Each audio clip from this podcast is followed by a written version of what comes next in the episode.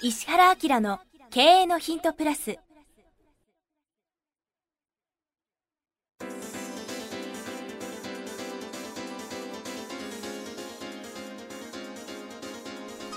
ポッドキャスト石原明の経営のヒントプラスは勝てるビジネスモデルや売れる仕組みの作り方。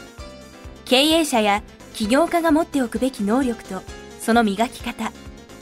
リーダーの育成や強い組織の作り方などについて経営コンサルタントの石原明がリスナーの皆様からのご質問に直接お答えする形でお伝えしていく番組です。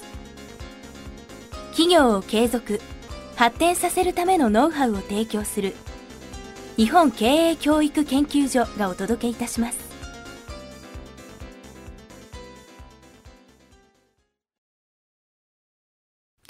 皆さんこんにちはプロインタビュアーの早川洋平です石原明の経営のヒントプラス今日は第160回お届けします石原さんよろしくお願いしますはい、よろしくお願いします。さあ160回ということで今回は40代経営者の方ですね160回っていうと、はいどれくらいやってることになるの？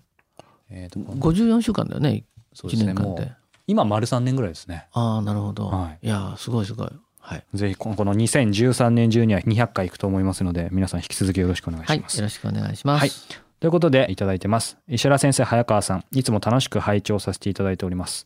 ポッドキャストを聞きながら先生の著書を読ませていただき3%クラブでも勉強しておりますあありがとうございます。嬉しいですねはい。特に入会してからポッドキャストでお話しされている内容が全体の中のこのパーツの部分だということが分かりこれまで以上に自分の理解が深まったと勝手に思っています、はい、ありがとうございます。さて今回は観光客の集客について先生のお考えをお聞かせいただければと思いますこれまで観光という切り口は第何回だったか忘れてしまいましたが今後の日本は海外に対して四季の変化や繊細な接客を売り物にしていくべきというお話があったと思います今後人口の減少やマーケットの縮小が進む中でスキー場や日帰り温泉また宿泊施設など地方で運営している観光施設が都市部かっこまたは海外の方に対してどのようにビジネスを展開したらいいでしょうか。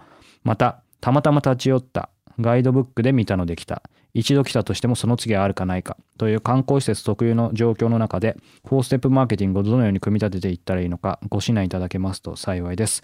番組初の地方の観光という切り口でぜひ取り上げていただけますと これ取り上げるしかないですね ということでいただいてますこれは早川君はどうですか？逆質問来ると思いましたね、はい。はい。僕は、まあ、いろんな考え方がその観光の施設単体として考えるのか街として考えるのかによってもちょっとね。それがあるよね。まず違うかなと思うんですけど、うん僕はだったらまずその3つあって1つが外と内部両方リサーチする必要があると思って1個がまずその飼ってる地域とか飼ってる同業とか飼ってる異業種をまず調べる。それ外のリサーチしてあとは内側で自分の地域とか自社の強み。うん。で3つ目がやっぱりどんな小さなことでもいいからニッチなものに集中した方がやっぱりいいと思うので、うん。そのニッチか完全ニッチでいくかさっきも海外に対してってあったと思いますけど、うん。例えば宿だったら、うん。外国人専用のまあ今もありますけど宿を作るとか、うん僕日光に昔行ったことがあってそこ外国人のためのなんか古民家みたいないかにも外国の人が好きそうな、ね。で僕も日本人だけで結局行っちゃったしなんかとことんそう絞るのがいいんじゃないかなっていうふうにちょっと3つのステップで考えたんですけど。ビジネスっていうのは観光に限らず顧客をどういうふうに絞り込むかっていうのがすごく重要うんですよね。でこう絞り込むのが怖いと思うんですよね観光の場合は。うんだけどそこはあえて絞った方がいいはいですよね。うんで劇団四季だってさはいあれはリアルにあの365日毎回箱を埋める仕事をしてるわけでしょ？でまあ例えばこう3,000人とかさ5,000人とかってなった時にやっぱりある程度のキーがないと今1億2,000万人弱かな？の人の中で、まあ、大人がその半分だと思った中でもすごい数でしょ？はい500分の1で20なな何万人なのすごい数だよね。うんでしょ？だからって考えた時に500人に1人なんてさ誰か分かんないよねっていうさ、うん。でもその人たちが例えば、まあ、もしこれ旅館やってるとして、はい。毎日50組生まればみたいな感じで言うと、はい。冷静に考えるとさ顧客の数って結構少なくて、うん。これがもうちょっと小さい仕事だと住宅建てる工務店さんとかの僕はコンサルする時に、焦んないでうん。年間何棟建てられるのみたいな話するんでね。あそうするといや12棟ですと。頑張って20棟建てられませんみたいな。で12棟っていうとさ月1人でしょ？そうですね。うん、っていう感じじゃないですか。まあそれを連鎖させていくっていう感じですかね。でそうするとこう冷静さ取り戻せるので、はい顧客の選別っていうところに入ると思うんですよ。うんだからうちのお客さんってどういうお客さんなのかなっていうのが多分、えっと、今来てるお客さんの中で本当のお客さんもいればはい。自分がそのお客さんにしたいっていう意味も含めてねなんとなくちょっとずれてる人とか、ものすごいずれてる人もいるかもしれないでしょ、ものすごくずれてる人っていうのはたまたまお金を落としてくれてるけど施設そのものをブランド下げちゃうとか、はい。そういうこともあるでしょ？うん。まあその地域全体のっていうかもしれないしね、まあ、早川君が言ったみたいにその大きさの問題もあるんででもその旅館みたいな一つの建物なのかあるいはその地域なのかは別にして、えーこの人が関われるサイズの中ではい。顧客っていうのは誰かって決めた方がいいですよね。うんうんでその顧客に対していろいろヒアリングとか、はい質問とかしてみて、はい彼らが持ってるものでニーズって2つあるんでね、二つ。うん、顕在してるニーズとああと潜在してるニーズがあるんですよ。で意外にマーケティングで重要なのは潜在ニーズ。なんですよね。で潜在ニーズっていうのは言われてみたらなるほどそうかもしんない僕みたいな。言われないと分かんないですよね。そうそうそうこの間面白い話があって、はい僕ちょっと会社の社長さんとお話しする時に、すごい可愛いペンケースみたいなの持ってたわけよね。で僕はそのペンケース僕も気に入ったから「どこで買ったの?」とかさ「えーいくらぐらいなの?」って「なんで社長それ気に入ったの?」とかいろいろ聞いてたらさ面白いことがあって「先生先生」って先生が聞いてくれたおかげで自分がなんでこれが好きか分かったっていう変なこと言われたのよ。そういうことか。うん、だから相手も気づいてない自分がこれ本当に好きな理由ってこれだよねみたいなことが会話の中ではい。見つかったりとかするんですよ。うん。でそれを核にしてうん。まあ告知で言うと、まあ、キャッチになったりするかもしれないし、ウェブ上で言うとそれが文章になるかもしれないし、はい。みたいな。これがこっち側ではうん。ブランドの統一みたいなことになるはい。と思うんですけどね。うん。まあそういうような何か一つこう柱になるような、うんこれは考えだとか行動とかのはい。柱になるようなうん。ことが一個できたら、うん。それを中心に持ってきて、うん。サービスとかうん。立ち振る舞いとか、うん。ロケーションとか、うん。部屋の作り方とかうん。みんなそういう感じでブランドを統一した方がいいと思うんでね。まあ、そういう意味ではさっきの焦らないっていうキーワードもありましたけど、うん。焦っていろんななんか強みを強みって探して5個も6個も広がっちゃうよりも、うん。とにかく1個コンセプトというかシンプルなものをやっぱり、そうそうそう。そこですよね。それで今ってありがたいことに全てのサービスが劣化してるんですよね。飲食店でも本当にサービスダメだしいろんなとこに泊まっても全然ダメでしょ。落ちてますか？昔より。もうボロボロじゃないですか。だから行って楽しかった思い出を作る方が難しくないですかね。うん、観光地って大体観光地だからね点々点ってあでしょ。でそれはもうどうしてもしょうがないんだよね。イメージで言うと一回行ったら次はあっちこっち行こうみたいな感じでしょ？だから僕はターゲットとしては富裕層がいいなとか思うんだけどね。で富裕層っていうのは逆の生き方するから、うん気に入ったところに何度も行くみたいなとこってあるでしょ？うんだからまあそういうのも一つキーだと思うんだけど、うん本当の意味での触れ合いとか本当の意味での親切だとか、気の使い方みたいなことをしっかりこうやってもらえれば、うんちょっとこう世の中全体殺伐としててまあ飲食店でも何でもねうん本当に料理は美味しくないとはとにかくダメだけど、あそこに行って本当に気持ちよかったっていう店とかどう多い？いや少ないですよね。少ないよね。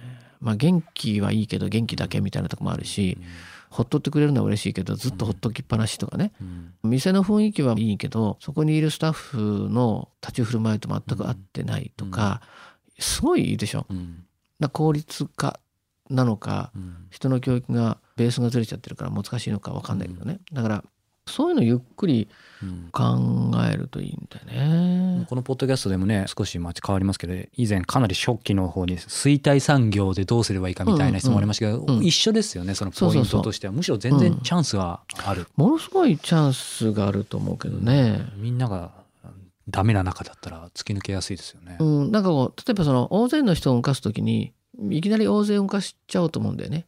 だからまあそういうブランド作ったらわーってこう宣伝広告してどんどん人を呼んできちゃうんだけどさ。でもその原点的にビジネスを考えるとすごい単純で今日来た人がすごく喜んでうん。また来てくれるって思うか、うん。あるいは友達連れてくるかっていう話でしょ。はい。でまあそういう観光地なんか旅館さんなんかは特にそうで、うん。今日来た人が本当に喜んでくれてまた来たいと思ってくれてるのはい。っていうのを一回ちゃんと考えたらいいよね。うんでそれはまあ数字が物語っていて、はいまあ例えば観光地だから今年あそこ行ったら次あそこ行ってあそこ行ってっていう中だと思うんだけど、あまりにも楽しかったからとか、うんあまりにも気持ちよかったからもう来年も来たいと思っちゃうっていう言葉ってあるよね、僕らの中に。ありますね。だからあちこち行ってた人は大体観光地だからあちこち行ってるよね。うんあちこち行きながらみんな行きたいから外れていくことに対して今すごいいいんじゃないの？その期待の外れ具合。うんだから期待を裏切らないとかね、うん。まあ分かんないけど星野リゾートさんなんかはそういうところをセンセーションを持って超えてったわけでしょ、うん。だから多分また行きたいそうですねまた行きたいとかっていうさ。うん。でまあそういう意味ではそこに焦んないでもう一回戻ってもらう、うん。だどんな仕事も目の前のお客さんの反応でしょ、うん。今いる人が本当に嬉しいって思ってくれて、また来たいと思ってリピートしてくれるか、うん。誰かに口コミしてくれて連れてきてくれるかどうかっていうさ、うん。そこにこうなんかこう本質のビジネスがあるので、あんまりあれだよね。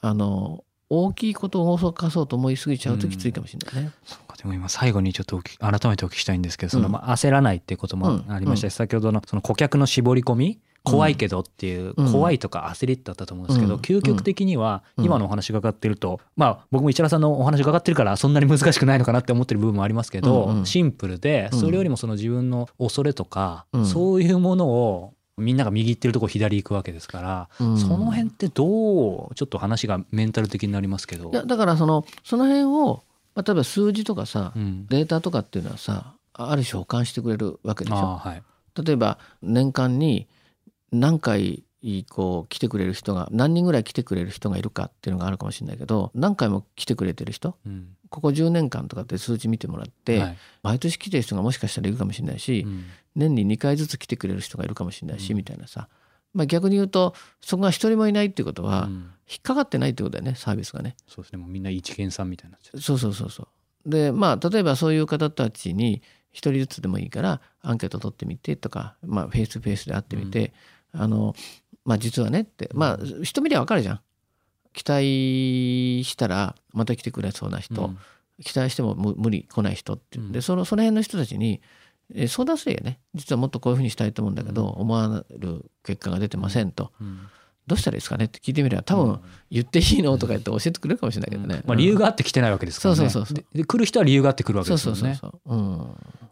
あなんか改めてビジネスの原点を今教えていただいた気がします。うん。ということでぜひぜひ参考にしていただければと思います。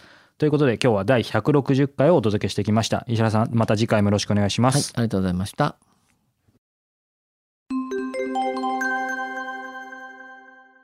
さあ、えーここでえー番組からお知らせです。えーすでにご存知の方がもえーいらっしゃると思いますが、えー石原家の経営のヒント、このプラスからですね、えー発展した、えーバージョンとして、えーこの度石原明の経営のヒントプレミアムというのがですね、はい。えー誕生しました。はい。これはどんなコンテンツなんでしょうか？ポッドキャストとの違いとかも教あえていただのけると。、今の無料のポッドキャストは Q&A の形式で質問に対して僕がお答えしてますよね。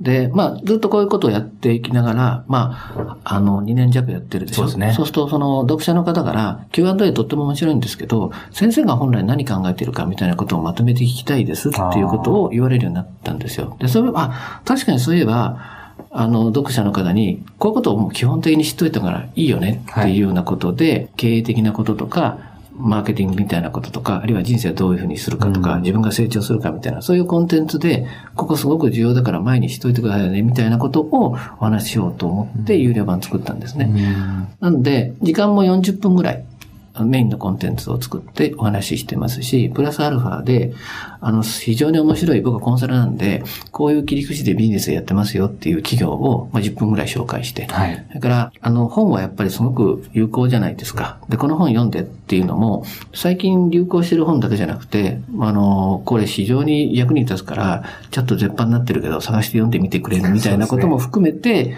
あの、10分10分、トータルで1時間ちょっとの番組を有料で配信しようかなと思ったのが、このプレミアムなんですよね。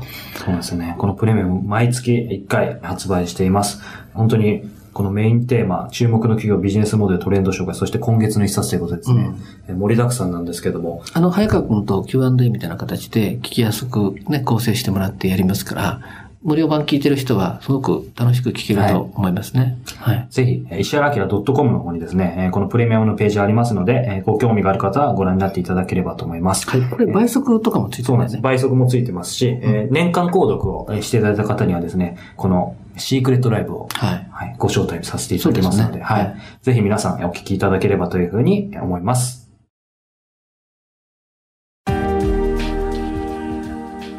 今日のポッドキャストは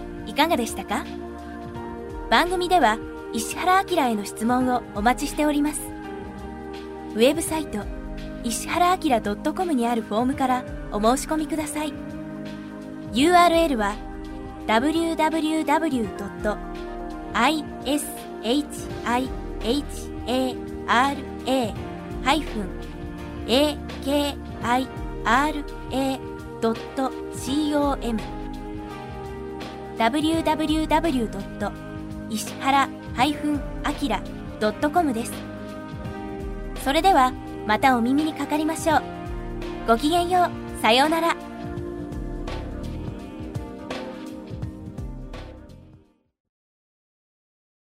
この番組は提供日本経営教育研究所プロデュースキクタス早川洋平制作協力若菜はじめ。ナレーション、岩山千尋によりお送りいたしました。